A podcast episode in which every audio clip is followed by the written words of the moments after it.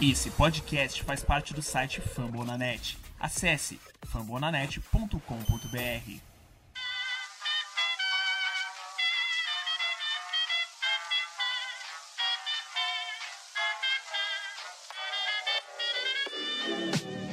Mais uma rebatida forte. E ela tá fora daqui! Uau! E ela disse adeus.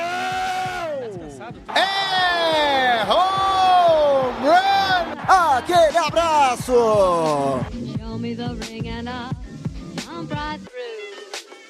E aí galera do beisebol, tudo bem? Como é que vocês estão? Começando a partir de agora o meu, o seu, o nosso Rebatida Podcast, o podcast oficial para falar da Major League Baseball aqui no Fumble na Net, episódio número 184. Rapaz, o duzentinho tá chegando. Vem com a gente, eu sou o Thiago Cordeiro, a voz por trás do Dodgers Cast. Não estou sozinho, mas antes de passar para os meus colegas, peço para você ajudar a gente seguindo nossos perfis, tanto no Instagram como também no Twitter. É o arroba Rebatida Podcast. Fácil, Rebatida, já vai aparecer o Rebatida Podcast lá para você seguir, tanto no Insta como no Twitter. Vem comigo e tem muita coisa bacana. Hoje um episódio para falar dessa véspera da trade deadline na Major League Baseball as horas mais intensas da temporada, principalmente quando a gente fala de bastidores. Vamos avaliar quem já trocou de time, os reflexos das trocas que já aconteceram.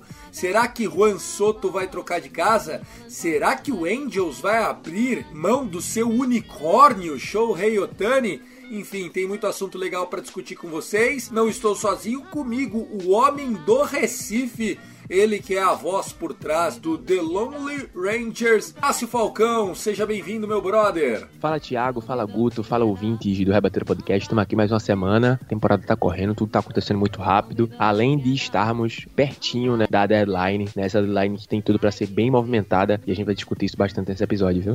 Então vamos embora. Arroba Texans do Herbra, Rebater Podcast. É isso, né? O- A temporada tá passando, tá passando muito rápido, como o Tasso falou.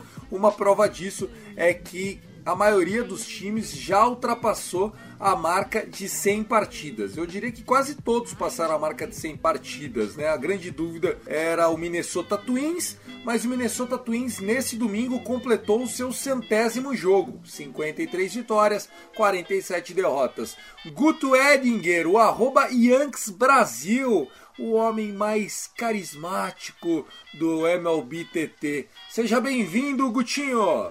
Fala, Thiago, Tassi, galera de casa. Essa deadline prometia depois da atrocidade aí que o Marlins fez. A gente vai comentar um pouquinho sobre isso. Falar de Otani e Soto, que são assuntos bem interessantes aí. Eu acho que a gente pode ter os dois em outras franquias na próxima temporada. Se os dois trocarem de time nas próximas 36 horas, realmente vai ser um choque. E já fica aqui o convite para a galera do time do meio de semana, né? O Natan, Matheus, João, Guilherme, Victor Salviano, até o nosso Victor Silva, que não pôde estar com a gente hoje no Domingão. Façam urgente um rebatida react, porque assunto não vai faltar. Nesse episódio a gente chega na edição dela, Luke Zanganelli, ela que nos ajuda em todos esses episódios de final de semana com a edição, e a gente tem sempre aqui o orgulho de dizer que fazemos parte do Fambonanet, a maior rede de podcasts de esportes americanos em português. Aumenta o volume, vamos pra cima, é o Rebatida Podcast.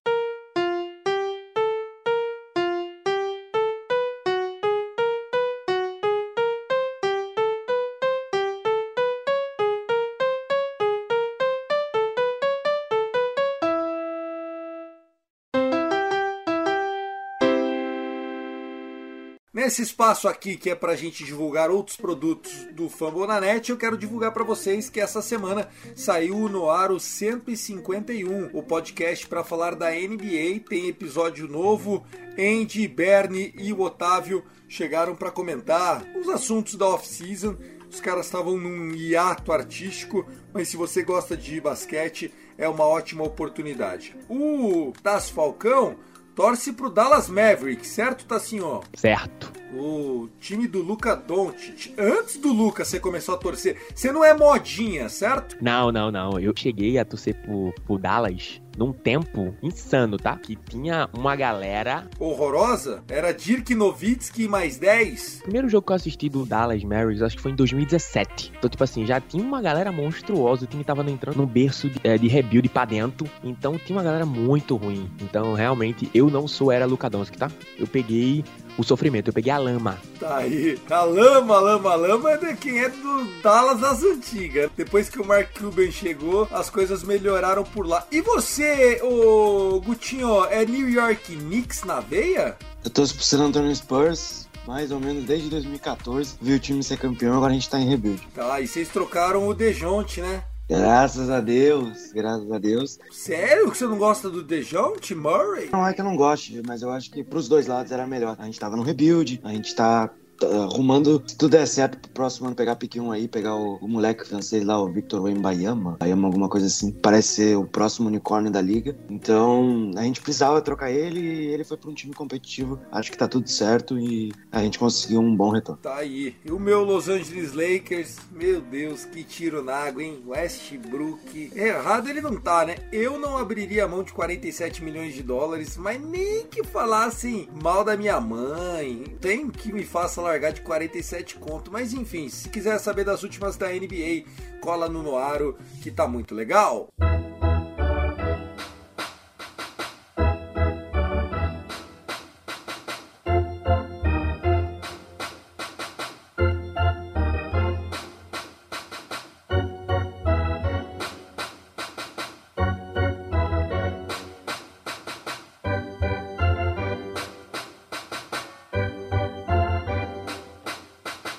Neste primeiro bloco, nós teremos a seguinte dinâmica. Primeiro, vamos falar das trocas que já foram, e depois a gente vai passar por Juan Soto, Otani e quem sabe alguém mais aí que vocês queiram discutir, Tasso Falcão e Guto Edinger.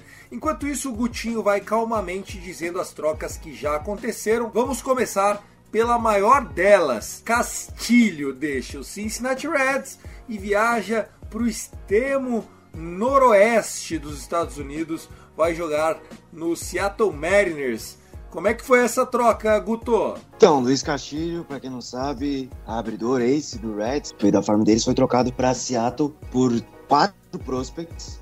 O número 1, um, número 3, número 5 da farm system do Reds, que é o shortstop Noel Marte, o pitcher Levi Staldich e o outro shortstop Edwin Arroyo. O Reds queria muito shortstop em troca porque eles queriam muito melhorar essa posição na farm system. E junto deles também veio outro pitcher que é o Angel Moore, que é outro arremessador, mas esse não é tão cotado assim. Então foi realmente um valor aí excessivo. Por que, que você achou tão excessivo? Luiz Castilho tem mais um ano de contrato protegido, tem um ERA de 3 na carreira, é um cara que mete strikeout pra cacete, 29 anos, tá na flor da idade. Como é que você vai. Tassi Falcão, vou te fazer uma pergunta. Você quer pegar a Marina Rui Barbosa, uma das mulheres mais desejadas do Brasil. Se você oferecer um pão e água, ela vem? Não vem. Se quer fazer rir, tem que fazer rir, tá assim, ó. No mínimo, uma noite na melhor suíte do Palace, em Copacabana. No mínimo, no mínimo é champa, caviar e som do Drake na caixa, pô. Me explique, Guto, o que, que aconteceu que você tá achando caro? São três prospects do top 5, sendo o primeiro, terceiro quinto. O Castilho é fantástico, ele tem a melhor change na Major League Baseball, provavelmente. É um cara incrível, só que eu acho que é, foi um valor muito excessivo, assim, se você colocar no papel. Eu até acho que o Reds saiu muito bem aqui. Como você disse, eles têm mais um, um ano de contrato além desse. Só que vamos lá, mais um ano de contrato. Marnes quer sair da seca, quer ir pros playoffs. Inclusive, Julio Rodrigues na IL essa semana, se lesionou ontem contra o Astros. O que aconteceu com o Rulinho, pô? Bolada na mão. Ah, fi, meu Deus. Entrou na IL, não vai jogar a próxima série que é contra o Yankees em Nova York, mas o Castilho deve estrear. Eu gosto muito do Marte, eu acho que o Marte aqui tem tudo para ser um grande jogador. É um shortstop muito talentoso, ele era o principal nome da Farm System depois que os nomes foram subindo, né? O Kellenick não vingou, o Julio Rodrigues é o principal jogador do Mariners, mas ele era o que tinha sobrado dessa leva toda aí. Era um cara que vai demorar um pouco mais para subir, verdade, mas ele tem tudo para ser um grande shortstop das majors aí. Eu acho que o Reds fez muito bem eu acho que o Mariners Mariners foi meio no desespero de sair da seca, né? Não os culpo, mas eu não acho que, que eu faria. O que, que você achou da troca, Tasso? O Mariners procurava um, um pitcher para ação imediata e, e ajudar é, a chegar para reforçar de forma imediata. Esse é o real problema de jogadores onde você faz uma troca por jogadores que você espera que seja uma resposta imediata. Até porque é, é, muito difícil, né? Logicamente o cara pode chegar simplesmente pum, e acontecer nos Mariners. Mas como esse jogador é praticamente como se fosse um aluguel, entre aspas, porque ele tem mais esse um ano de contrato, mas é,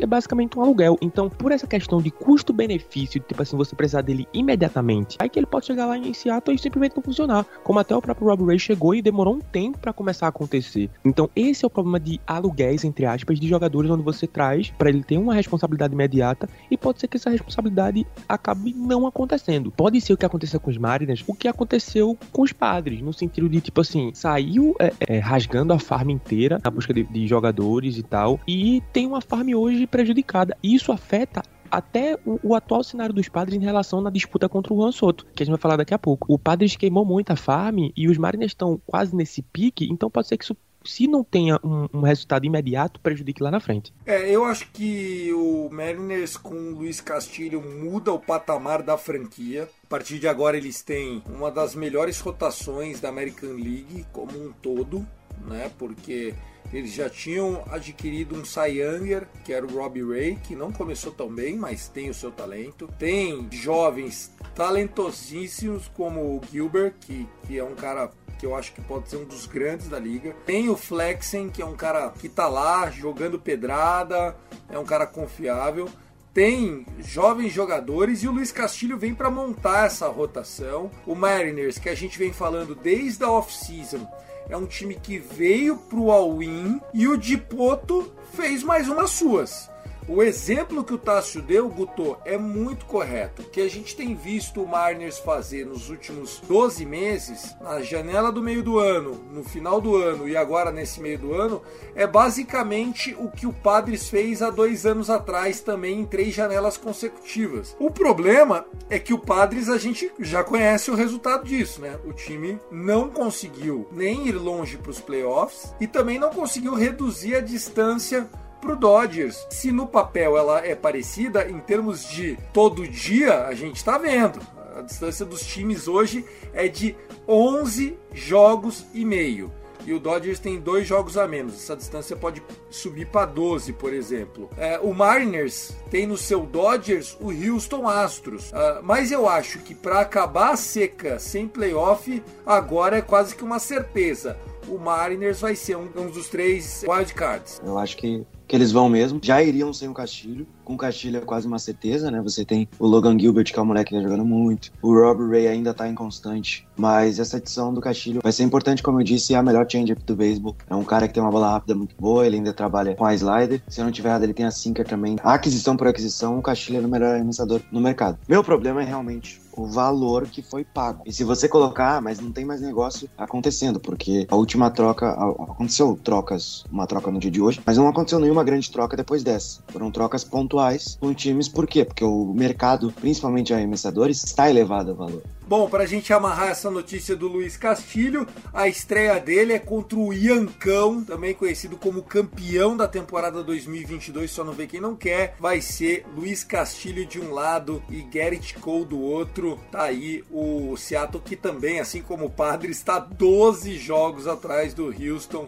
na American League Oeste. Vamos ver a cena dos próximos capítulos. Gutinho, agora vamos voltar para sua lista você fala a troca e a gente vai comentando aqui. Então, três movimentos do Mets, só que são movimentos assim mais, mais ok, né? Primeiro, em dia 22 de julho, eles trocaram o Colin Halderman pelo Daniel Vogelbach, que é um DH, primeira base, né? Gordinho, sedução, que era do Brewers. É, não, do Pirates, perdão. Não, mas o Vogelbach, ele já foi do Brewers, né, no passado. Ele já foi da liga inteira, basicamente. Eles também trocaram pelo catcher Michael Pérez com o Pittsburgh Pirates por considerações financeiras. E a última troca, né, que foram dois prospects, José Acunha e Hector Rodrigues, pelo Tyler Naquin, que é um outfielder, um arremessador de bullpen, um reliever, Philip Deal, Dial. O Mets ainda tá de olho no Contreras, Mas essas são as trocas de momento do time do Queens. O, o Nenkin, que era aquele do Reds, é isso? Isso, isso, isso aí. Foi o último dos três, né? Porque o primeiro saiu o Winker, que foi pro Mariners. Depois, na off-season,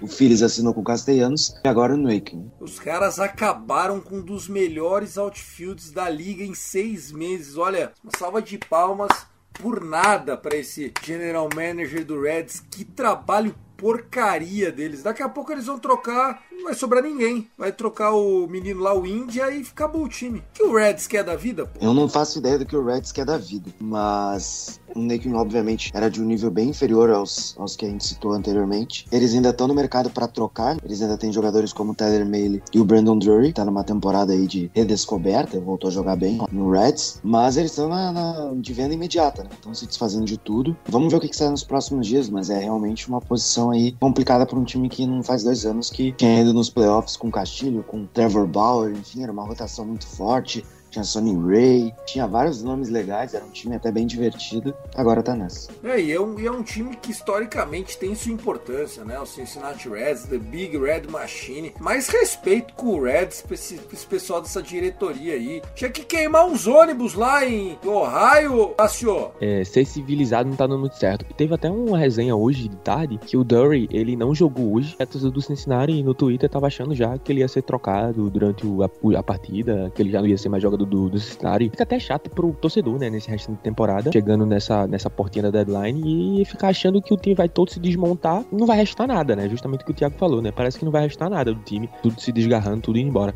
Perfeitamente. Próximos destaques aqui pra galera que, que curte essa época do ano. O que, que você trouxe, Guto? Vamos lá então, mais um movimento agora do seu Los Angeles Dodgers com o Chicago Cubs, né? O Chris Martin, que é reliever pitcher, é adquirido pelo Los Angeles Dodgers, pelo Zach McKinstry, que aqui tá colocado como shortstop, mas eu acho que ele é multitarefa, não? Ele é outfielder, ele é outfielder. Deixa eu falar dessa troca aqui, ó. O Zach McKinstry, ele tinha um apelido no Dodgers Cast, no nosso grupo do WhatsApp, tá, senhor? Sabe qual era? Qual? Mentirinha, sabe por quê? Porque ele tinha perna curta. Ele nunca chegava nas bolas. Bizarro, bizarro. Era o mentira. Ah, hoje mentira vai jogar, mentira vai jogar, perna curta, mentirinha, perna curta. E aí, cara, passou da fase de ser engraçadinho, você tem um cara lá que faz umas bobagens, é ruim, só joga uma vez por semana no descanso do Mookie Betts ou no descanso do Chris Taylor. Mano, o rapaz começou naquela fase de que quando ele entrava ele fazia merda e a gente começou a pegar no pé dele. E hoje, olha que interessante, na troca pelo Chris Martin, Chris Martin que já foi campeão da World Series no ano passado jogando pelo Atlanta Braves, tal,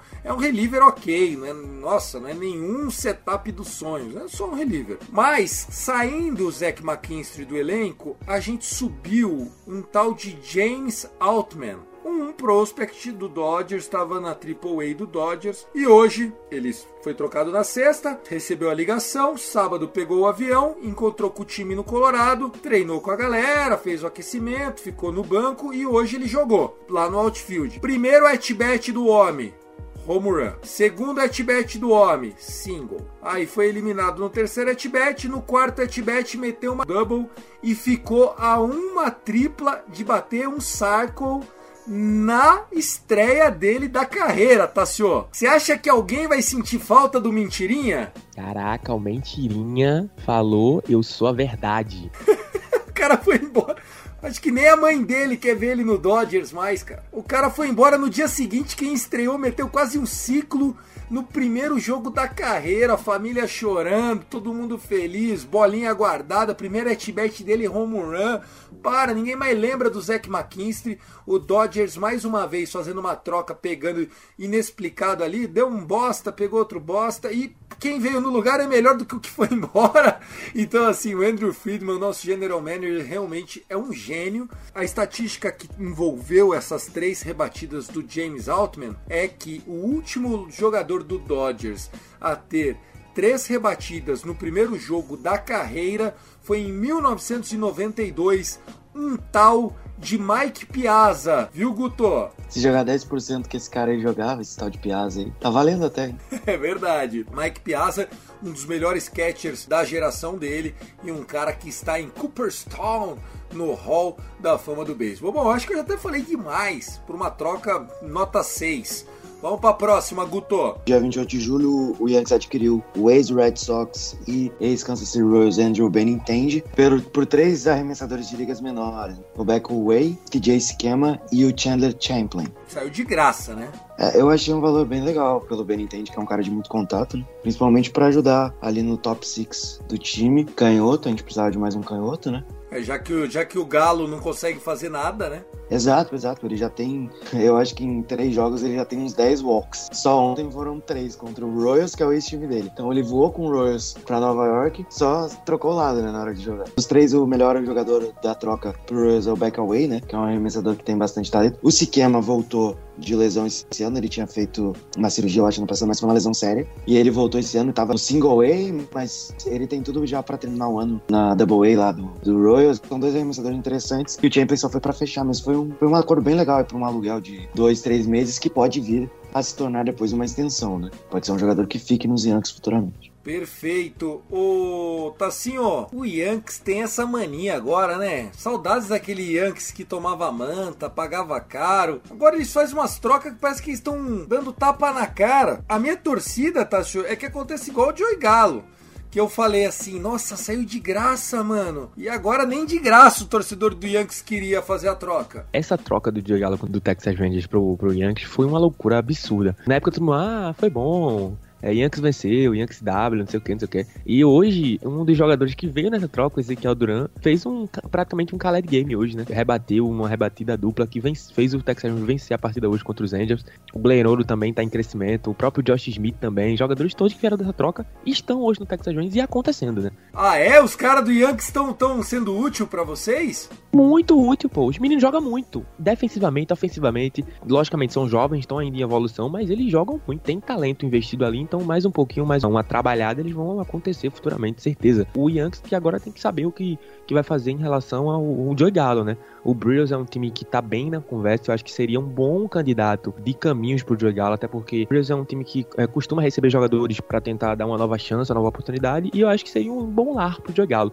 Mas, antes de entrar nessa questão, eu queria fazer aqui um, um advogado do público. Pergunta que eu acho que muita gente deve estar tendo. Oxente, por que o Yankees agora quer o Benintendi? Alguns episódios atrás, é, nesse próprio Rebatida, o Guto falou que ah, o Yankees não vai querer o Andrew Benintendi não, porque ele não tá vacinado.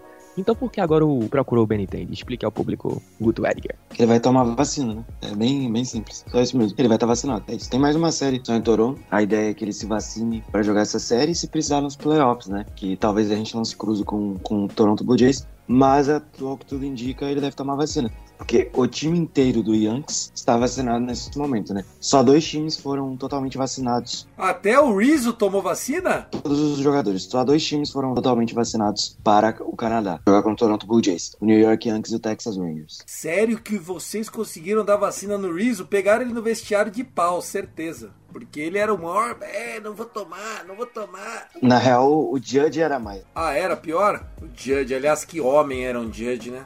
Cacete, bichão monstro. Vamos lá, o próximo, próxima troca aí. Vamos lá, então. Tem mais duas só. O Philadelphia Phillies adquiriu o shortstop Edmundo Sosa, do St. Louis Cardinals, em troca do pitcher Jojo Romero, o homem que bebe um energético antes de sair do bullpen e amassa a latinha na coxa. Foi uma troca bem simples, o Romero é arremessador de bullpen. E o Tampa Bay Rays adquiriu o outfielder David Peralta, ex-Arizona Diamondbacks, pelo prospect Christian Serda, que é catch. Ó, o David Peralta até conheço, meia boca, o resto, o Jojo, lembrei da Jojo Todinho, tá assim, ó, comente, eu não tenho o que falar. Eu, eu vou falar o quê? Fechou, né? Troca, trocas, trocas satélite aí, que não tem muito o que somar nesse momento. Acho até que o Rays tem no Peralta um jogador que pode dar um start nesse ataque, porque o Rays é uma vergonha, gente. Puta, o time é bem treinado, é bem colocado, performa, tá numa divisão difícil, mas o time intragável de ver jogar. Parece um Corcel 2 a álcool no inverno. Tem dia que não pega nem a pau. É complicado ser torcedor do Rays. Sorte que eu não sou. Fora as lesões, né? muitas lesões. O Vander Frank já se lesionou esse ano, o Law já se lesionou esse ano. Eles estão sem o Glasnow, então teve uma época da temporada que tinha 10 jogadores, 15 no IL. Então as lesões também são um problema pro Rays. Perfeitamente. Falamos das trocas que já aconteceram. Vamos comentar rapidamente duas trocas que poderão acontecer. A primeira delas é de Juan Soto. Juan Soto é um jogador geracional, apenas 23 anos, mais dois anos além desse ano sob contrato, que deixa o ativo bem caro. O Nationals tinha na figura do Juan Soto o seu jogador franchise, né? assim como eles fizeram com o Strasbourg, enfiaram um caminhão de dinheiro no homem a ideia era fazer a mesma coisa com o Han Soto, porém o tiro saiu meio pela culatra. O jogador está insatisfeito com o atual elenco do time, acha que está desperdiçando seu talento em um time que não vai ser campeão, abre aspas, errado ele não tá, fecha aspas, mas você tem que colocar suas ideias não só no que você fala, mas na sua ação. Uma coisa é você falar eu estou triste, outra coisa é você recusar 440 milhões de dólares como fez Juan Soto. Olha, nunca vi tamanha mágoa, viu, Guto? Assim, ele recusou 440 porque ele pode ganhar mais de 500, né? Ele deve ser o primeiro jogador a quebrar essa barreira da Major League Baseball. A gente também tem um report que o nosso queridíssimo Washington Nationals iria fazer uma última oferta para ele nesses últimos dias, que ele provavelmente iria recusar porque ele quer ser movido, né? Se ele recusasse, ele seria trocado no dia 2, que é a deadline, né? Lembrando a todos os ouvintes que a deadline esse ano foi prorrogada até o dia 2 de agosto, às 7 da noite. Então, assim, o Soto é um talento geracional, talvez é o melhor rebatedor hoje da Major League Baseball. A gente tá falando de um cara que consegue walk, tem potência, contato. Ele tem uma leitura de jogo muito boa. É um jogador muito, muito completo. Peca um pouco na defesa. Tem uma defesa tão refinada, mas um dos outros aspectos ele é fantástico. Ah, a gente tem os times que são front runners, né? O próprio Padres, a gente falou em off, tá? Se falou do Texas Rangers. Pode ter uma farm que interesse o Nationals. E se interessar, pode ter negócio, até porque se você colocar no papel aí os times que estão brigando hoje, o Texas Rangers estiver na briga, tem uma farm que pode mandar mais talento, né? Vamos ver os próximos capítulos. Nesse momento, eu acho que o Soto fica pelo menos menos até o final da temporada. Só que daí é outro dilema do time de Washington. se não renovar com ele, o valor despenca, porque nesse momento o Soto tem dois anos e meio de controle antes de uma provável renovação. Então, se você não estende o contrato dele, você vai trocar ele com dois anos só de contrato no off-season, mas com um valor bem mais baixo do que ele custa nesse momento. Você, Tassinho, acha que ele vai aceitar?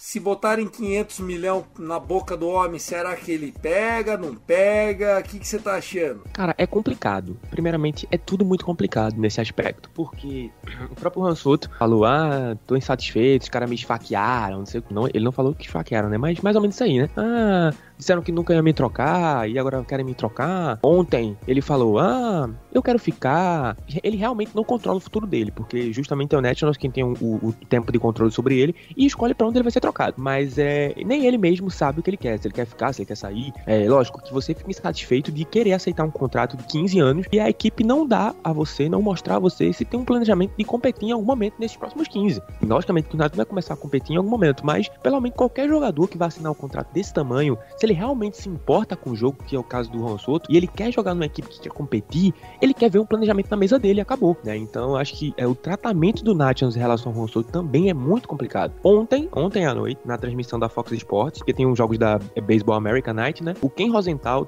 lançou na transmissão que tinham cinco equipes na disputa pelo Juan Soto, que era logicamente os Padres, os Dodgers, os Cardinals, o Texas Rangers também, se não me engano tem outro time que agora eu esqueci. Tinha esses times na disputa e hoje, já hoje, né, é o, o Jim Bowden, que é analista, insider da MLB, ele falou que os Nationals, né, fontes do clube dos Nationals, falou que agora só restam três equipes nessa disputa. Porém, meio que um tiro no escuro aqui agora. É, não se sabe quais são essas equipes, mas que restaram só três. Ele chegou a dizer nesse tweet que é os Padres, os Cardinals e talvez Dodgers. Então, na verdade, não se sabe nem se são esses três. Então, alguns clubes já desistiram desses cinco e três permanecem, mas a gente não sabe quais são esses três. Então, vai ficar nessa resenha até o último dia da deadline, né, até os últimos minutos. Mas sabe o que eu acho? Que vai chegar dia 2 e ele nem vai ser trocado, tá? Eu, se fosse para apostar, ia falar isso. Não compensa você trocar a qualquer custo um jogador. Não é porque ele tá insatisfeito que você tem que se livrar do cara, mas que é estranho a gente ver a postura de ambos né? Tanto o Soto como também do próprio jogador. Parece que houve, inclusive, desavença no All-Star Game. O Nationals não quis pagar um voo. Que história foi essa, Guto? Cara, acho que o, o Nationals não queria pagar o voo de primeira classe. É, algo assim, ele foi em outra classe, ou ele tirou do próprio bolso dele, eu não sei. Só mais um adendo, já que você tá falando da situação no Nationals, o Josh Bell, que é a primeira base, será negociado até dia 2. Tá sob contrato até o final dessa temporada com o Washington. Ele veio de uma troca oriunda do Pittsburgh Pirates, jogou muito lá pelo Pirates e essa temporada ele tá jogando muito bem pelo Washington Nationals. A gente tem times interessados como o próprio Houston Astros na Liga Americana. Então, isso aí também outro ponto, né, pro Rua Soto que que é um cara que falou, quero ter um time competitivo e tudo mais, mas é mais uma peça que deixa o time mais competitivo e não deve estar no time depois do, da próxima semana, né? depois do início de agosto, né? Hoje é dia 31, a gente tá gravando isso no domingo, não sei quando vocês vão ouvir, se vai ser na segunda-feira ou na terça, enfim. Mas fica mais esse ponto, né? O Josh Bell é outro nome que deve deixar o Nationals e com isso o time vai. É complicado, é uma situação muito complicada, mas eu concordo com vocês. Eu acho que se fosse pra apostar hoje, o Soto não seria trocado. Esses mesmos astros que já estão vendo, né? Que o gás do Gurriel tá acabando pro lado. Logicamente que a distância pro Seattle é bastante desconfortável, né? E, e também com a soberania nos confrontos diretos que o Astros tem. Mas olha pro lá, pro seu próximo adversário do lado, que é o Seattle. Vê que o Seattle tem um T-France ali na primeira base, eles querem um cara para poder bater de frente também. E parece que o gás do Gurriel tá indo embora já também, né? O Gurriel chegou na MLB já velho de guerra, né? Falam que o Josh Bell pode vir como backup ali, mas a verdade é que tem tudo para que ele comece aos poucos tomar o lugar do Gurriel. Eu acho que o Gurriel nem deve ficar mais nos Astros ao fim dessa temporada. Perfeitamente. Falar agora do unicórnio Shohei Otani, o homem que no ano passado rebateu 50 home runs e esse ano tá com Iarei abaixo de 3. Meu Deus do céu, como que um time pode pensar, cogitar um jogador desse calibre? Alguém me explica? Vocês podem desenhar o que, que, está acontecendo? Porque se o Dodgers pega um Shohei Otani, na minha opinião hoje, se falar assim, você dá a Farm System inteira pelo Juan Soto, eu ia falar não. Você dá a Farm System inteira pelo Shohei Otani, eu falo do. Sabe por quê? Porque o Shohei Otani não só entrega sendo um starter a cada seis dias e sendo um jogador que vai ficar no topo da sua lineup na betting order, como ele tem um mercado na Ásia, o Dodgers ia se tornar time do mundo em merchandising com o Shohei Otani. Vocês têm alguma dúvida disso? Eu começo com você. Como que alguém quer trocar Shohei Otani, pô? É meio que um desespero dos Angels nesse momento, né? Mas realmente o poder do Shohei Otani, tanto pra própria MLB, né? Não só pro Japão, não só pro cenário asiático, mas também no cenário de expansão mundial da própria MLB. Hoje, o Shohei Otani é a principal estrela da liga. Há um, dois anos atrás, a gente via e enxergava isso como o Tati Júnior, que seria esse cara e tal. Então o Shohei Otani chegou quebrando tudo e é esse cara, esse potencial. E ele se manter ali na costa oeste, mantendo esse fuso horário legal em relação ao Japão, indo para um Dodgers da vida, realmente seria é algo que seria um colapso, seria um colapso e esse Dodgers se tornaria um time mais galáctico do que já é. Sem dúvida, sem dúvida. Matou a pauta, senhor. Sabe que eu puxo seu saco, eu sempre sou fã dos seus comentários, mas nesse você tem razão. Eu acho que o Dodgers passa o Yankees em termos globais de merchandising, embora todo mundo tenha um boné do Yankees na cabeça hoje em dia. Você sai na balada da gatinha, o frentista, tá todo mundo usando Yankees. Você, o Gutinho,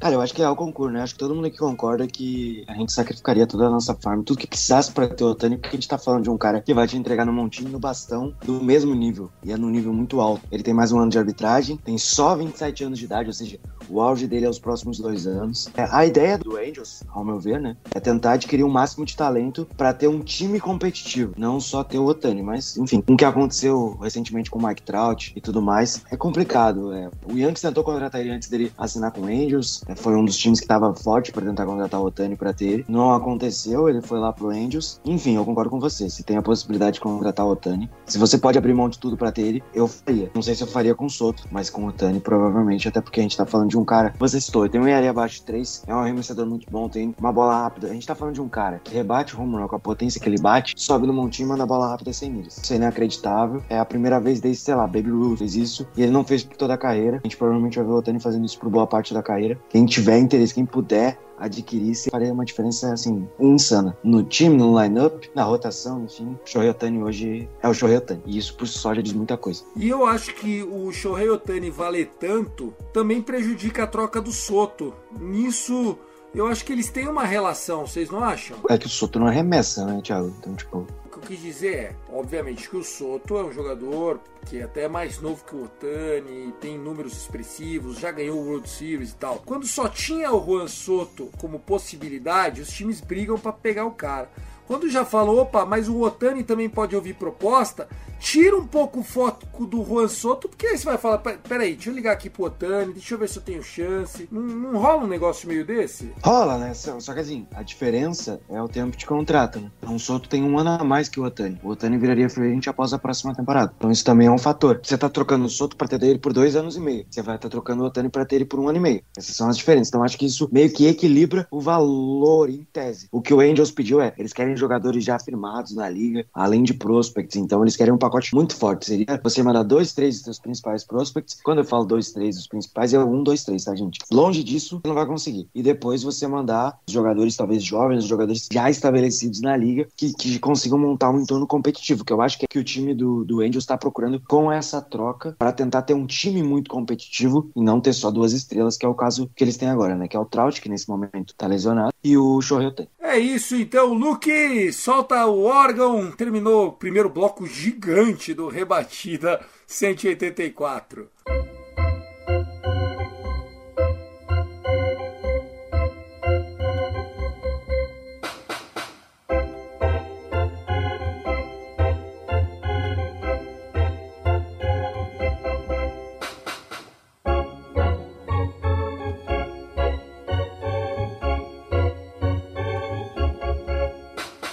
Começando o segundo bloco, algumas notícias aqui desse final de semana. Uma delas é Texas Rangers entrou para a história, meu amigo. Ah, rapaz, olha só, o Texas Rangers se tornou o primeiro time desde o São Francisco Giants em 1979 a ter três Immaculate Innings arremessados contra eles no mesmo ano.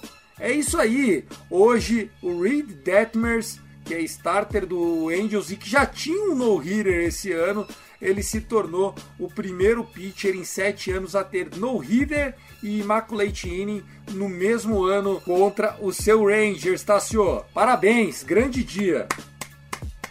Ah, obrigado, cara. Que suas palavras são realmente motivadoras. Estou muito feliz. O próprio é, que também é, teve hoje uma partida, né, com o seu maior número de strikeouts na carreira, né? Foram 12. Foi uma grande atuação dele hoje. Eu não cheguei a assistir a partida, eu tava em outros compromissos, mas eu tava acompanhando pelo, pelo 8bet, então ele teve uma partida muito forte, né? Praticamente o, o Rangers está com, com uma deficiência nesse momento no lineup, porque o Corey Seager tá se recuperando de uma lesãozinha na perna e tá passando o final de semana aproveitando com a esposa lá na Califórnia, postando foto no Instagram e tudo mais, com um cachorrinho na praia. E o Texas Rangers tá sem alguns jogadores e tem que fazer alguns movimentos, trazer alguns outros jogadores e, e coloca pra, pra jogar no lugar, atuar no lugar. Mas esses que ficaram, atuaram bem, ainda foi um, uma série interessante contra os Angels. Acho que rendeu até pontos positivos, porque também esse time dos Angels é muito ruim, irmão. Se o Texas Rangers é ruim, esse time do Rangers é duas vezes mais. Então, mesmo assim, o Otani ainda conseguiu agredir a gente no sábado. Então, realmente é grande atuação do Detmers. E ele tem tudo para ser um, um, um, grande starter daqui para frente, hein? Bom, vocês já tinham tomado dois innings imaculados. Vamos explicar aqui pro ouvinte o que, que é o Immaculate Inning. É quando o arremessador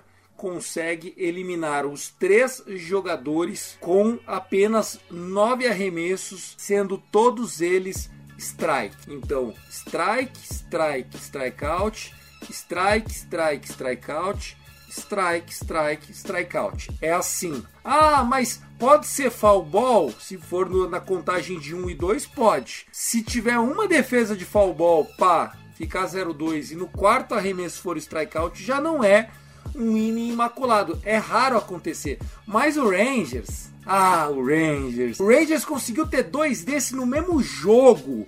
O primeiro da história do beisebol e agora teve o terceiro inning imaculado contra eles. Primeira vez que isso acontece desde 1979. É um time que revoluciona os séculos, Guto Edinger. Exatamente. Só que o Angels é tão ruim que perdeu hoje, perdeu na sexta e na quinta e perdeu a série por 3 a 1 Ganhou só o jogo de ontem. Independente de tudo isso, é um feito muito louco Estão renascendo o Angels. Estão deixando o Angels sonhar. Mas é isso. Essa foi uma das notícias. Outra notícia é que o Tim Anderson, shortstop do White Sox, bateu boca feio com o juizão. Primeiro inning, primeiro strike que ele toma, ele já conseguiu ser ejetado da partida.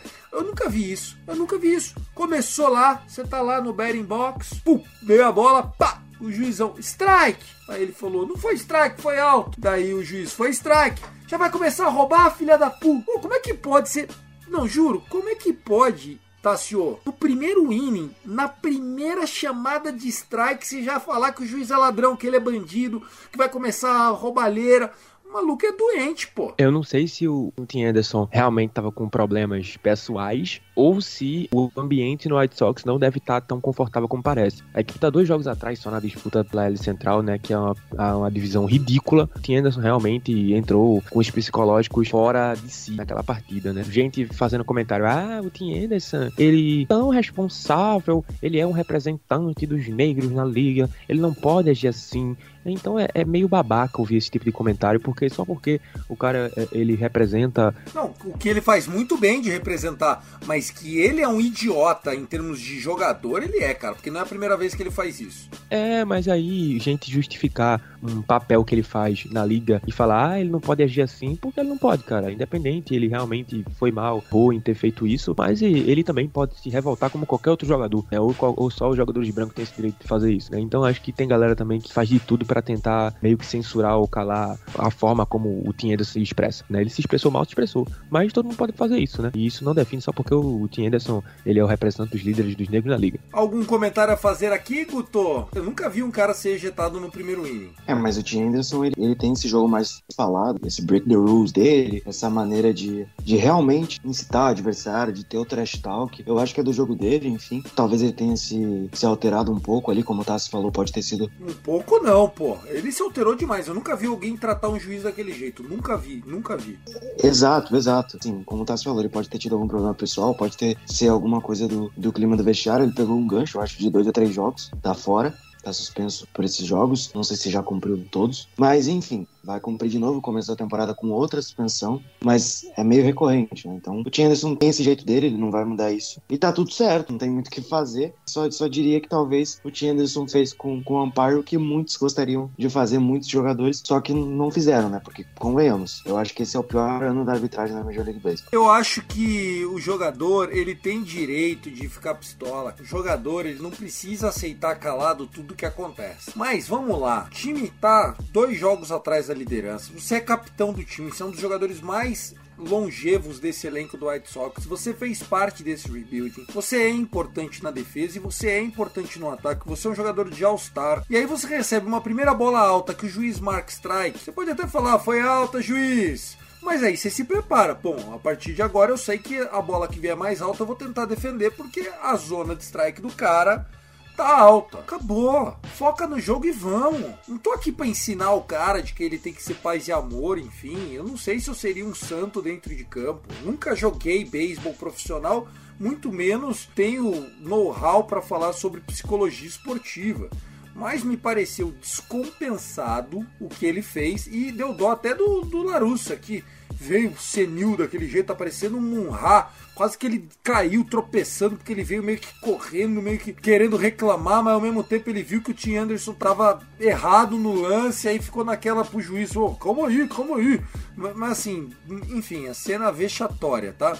Jacob DeGrom, o Gold, tá aí, parece que vai fazer a sua estreia, hein? O Jacob DeGrom foi anunciado pelo New York Mets para estrear terça-feira agora contra o Washington Nationals. Foi confirmado pelo Buck Showalter e o DeGrom que já avisou que vai dar opt-out no contrato e quer virar free agent. Olha, DeGrom, seu ombrinho de vidro aí, sei não, hein? É arriscado. Não, eu acho que ele vai e vai conseguir mais dinheiro, porque a gente tá falando de Jacob DeGrom, né? A gente pode até fazer um bolão aqui que a entrada ele se machuca de novo na volta dele. Tomara que não. Brincadeiras à parte. O maior arremessador, sei lá, dos últimos 15 anos aí da liga. É um cara fantástico. Espero que ele consiga se manter saudável porque ter DeGrom e Scherzer nos playoffs pode ser um diferencial para esse New York Mets, que briga aí pelo, com o Dodgers pelo título da Liga Nacional, juntamente do Atlanta Braves. Né? Os três times, Braves, até tinha encostado o Atlanta Braves, só que agora o Mets já deu uma distância de novo. Três jogos, vamos ver como é que a volta do DeGrom impacta totalmente o time de Nova York, do Queens, para nessa última caminhada aí garantir o título da, da divisão East da Liga Nacional. Mas o DeGrom é uma volta, uma, assim, uma adição muito importante para essa rotação do Mets. Fundamental, né? O DeGrom, o DeGrom, né? Tá assim, ó. Logicamente também os Mets queriam contar com ele desde o início da temporada, mas para ter uma boa recuperação, o torcedor espera. E vem um momento que os Mets precisam muito, né? Conseguiu dar essa leve desgarrada do, do Atlanta, que vai tentar novamente pegar o Mets, é no momento crucial da temporada. A gente tá chegando em agosto, né? Agosto começa já agora. É um momento crucial para os Mets. A temporada em si pode passar de um sucesso para um fracasso em, em, segundos, né? Como eu falei até no outro episódio, um wild card pros Mets, a imprensa de Nova York vai lidar como um fracasso, né? E uma vitória de divisão, vencendo a divisão, levando o título da, da divisão leste da Liga, da Liga Nacional, seria realmente o troféu dos Mets nessa temporada, pelo menos. Perfeitamente, vamos lá, vamos destacar aqui algumas séries que já aconteceram esse final de semana. Nós tivemos o que de interessante, o Yancão da Massa deixou escapar, já tinha conseguido uma viradinha no final de semana, mas hoje perdeu do Royals. O Boston Red Sox ganhou, apanhou do Brewers. O que, vocês querem trazer aqui? Foram quatro jogos, a gente ganhou três, tá tudo certo, ganhou a série. A série também que foi bem interessante, que assim, interessante entre aspas, né? Testou o Red Sox, o Red Sox ganhou hoje, mas ontem não foi bem, perdeu o jogo, tá 51-52 nesse momento com a vitória de hoje. Enfim, o Red Sox vem sofrendo muito nas últimas semanas. O Red Sox é o único time, eu acho que na Major League Baseball, que não ganhou uma série divisional ainda. Bizarro isso, a gente tá em julho, agosto né? Que vai ser amanhã. O Red Sox não ganha de nenhum rival de divisão, contando o Baltimore Orioles. Ontem tomou 9 a 4 piveta, tenebroso. E o Red Sox tá ouvindo, né? Tá ouvindo ligações aí pelo Julio Daniel. Já disse que não troca o Xander Bogarts. Uma notícia que não tem a ver com, com beisebol, ô Thiago, mas que tem a ver com Boston, é que hoje o Bill Russell faleceu, né? 88 anos. É verdade. Morte da lenda Bill Russell, daquele Celtics que dominava o Planeta, bem lembrado, uma homenagem a Bill Russell aí que deixou um legado, né? Foi um homem que ajudou a mudar o esporte, popularizar o basquete, um negro que impôs a sua competência dentro e fora de campo, grande Bill Russell. Tá sim, o seu destaque de série que aconteceu e aí a gente já passa para séries que virão essa semana. O meu destaque vai para uma série que aconteceu esse final de semana. Me deixou um pouco, um pouco de olho, né? Em relação ao Oakland Athletics com o Chicago White Sox, né? O Oakland Athletics vem numa sequência muito boa nessa semana, varreu o Houston Astros, viajou até Chicago, né? Mas acabou perdendo a série pro Chicago nos últimos dois jogos, ontem e hoje. Mas é um time que do nada juntou as forças e começou a acontecer. E o próprio Houston Astros e Seattle Mariners, né? Mais uma vez se, se pegaram e dessa vez Seattle conseguiu pelo menos vencer um joguinho que estava perdendo no sábado, conseguiu virar e hoje perdeu na décima entrada. Então o Houston Astros tem uma soberania muito grande em relação ao Houston Astros dessa temporada. Varreu na última semana lá, né, no jogo que teve sold out e tudo mais, todos os ingressos esgotados, logo na volta do, do break. Então foi lá e varreu os caras em casa. E agora nesse final de semana, recebendo eles em Houston, venceu a série por 2 a 1 Fica difícil a busca do Seattle Mariners em relação a alcançar o, Houston Astros nesse momento da temporada. Então acho que para mim esse foi um destaque interessante. Além, né, de já ter comentado aí que o Cleveland venceu a série contra o Tampa Bay Rays, que tá numa draga bizonha. Vamos falar das séries que começam já segunda-feira, tem muito jogo rolando, muita base bola, né? Nós temos Miami Marlins recebendo o Reds, Washington Nationals recebendo o Mets, né? Inclusive no jogo da terça é a volta do DeGrom.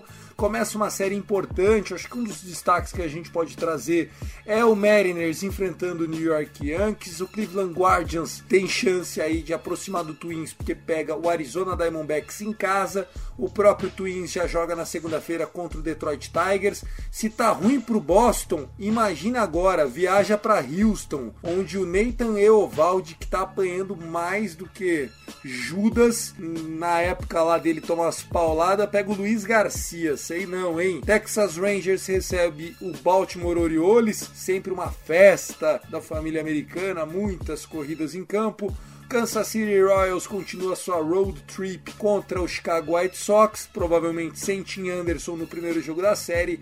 O Padres recebe o Rockies, o Dodgers visita o Giants, jogos da divisão oeste da Liga Nacional. Acho que o grande destaque aqui fica para Mariners e Yankees, Dodgers e Giants, mais pela rivalidade do que pelo time do Giants que está performando muito abaixo do que esperava. Inclusive, tem gente dizendo que Rondon pode estar de saída. Assim, Crystal Marnes. Marnes vai jogar em Nova York sem Julio, que é o principal jogador. Vai ter a estreia do Castilho, quarta-feira, contra o Cole. Esse jogo foi realocado, mais ou menos, porque a tese e o Castilho ia jogar na terça, não na quarta. Mas a série que eu vou destacar é Blue Jays e Rays. Blue Jays tá engatando, tá, tá solidificando a primeira vaga do Wild Card da Liga Americana. Vai ter o Gaussman na terça-feira. Então, assim, é uma série importante pros dois times. Vamos ver o que, que o Rays consegue fazer. O Rays hoje, que é o terceiro time né, de Wild Card. A gente tem Toronto Blue Jays Mariners e Tampa Bay Rays. E o Cleveland tá bem na cola, então é importante o Rays não desgarrar, não, não jogar fora vitórias. Então vamos ver como é, que, como é que acontece aí, mas são jogos interessantes aí, como você citou, duelos divisionais. O Giants de 2022 é, é complicado, né? Além do Rodon que você citou, o Jog Peterson também é um nome que pode ser movido.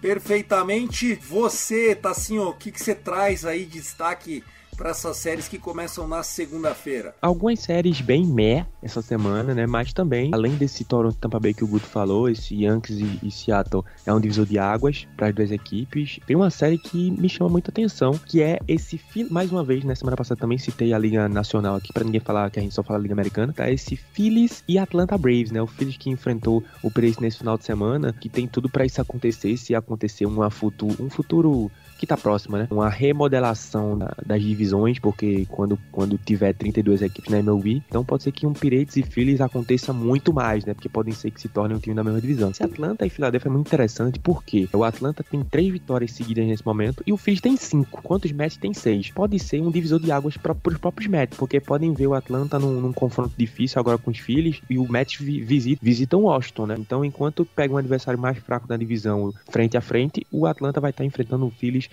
que vem de cinco vitórias seguidas. Então pode ser que a vantagem comece a crescer mais um pouco se o Atlanta não ficar de olho. O Mets pode aproveitar disso aí. Então tem tudo para ser é, uma série bem legal para ficar de olho esse Philadelphia e Atlanta. Perfeitamente. Vamos trazer aqui para vocês. Meu destaque é para quarta-feira, 3 de agosto. Você que é amigo do entretenimento, quiser meter aquele minhacher no serviço, então vamos lá. Muito Afternoon Baseball, quarta-feira, 3 de agosto, tá? 1 e 10 da tarde, horário de Brasília. Já começa com Blue Jays e Tampa Bay Rays. Ótima partidinha. O confronto do Tássio já é 1h20 da tarde, o Philadelphia Phillies já pega o Atlanta Braves. Duas horas da tarde, já tem Mariners e New York Yankees com Castilho contra Garrett Cole, duas da tarde. Não vou trabalhar nem a pau. Duas e 10 tem Cleveland Guardians recebendo o Diamondbacks, às duas e 10 também Twins e Tigers.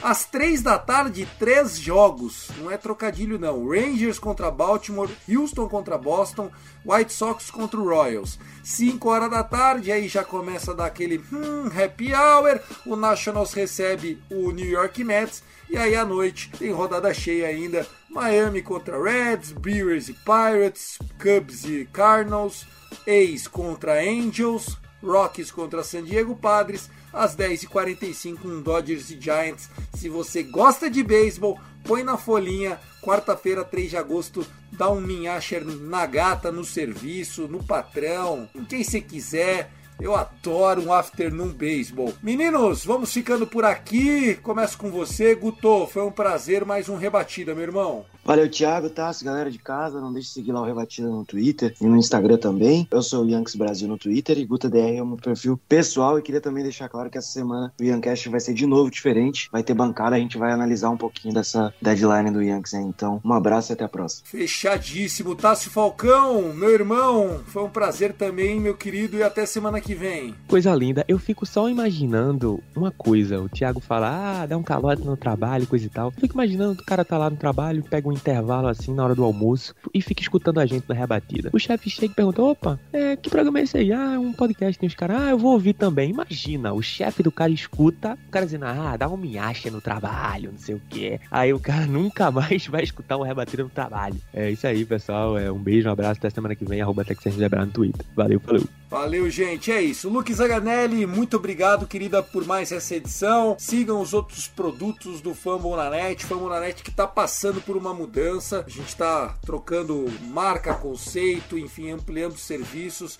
Em breve novidades, inclusive em vídeo. E a gente chega anunciando muita coisa nas próximas semanas para vocês. Eu, Thiago, vou ficando por aqui. Muito obrigado pela companhia. Let's play baseball. Valeu, gente!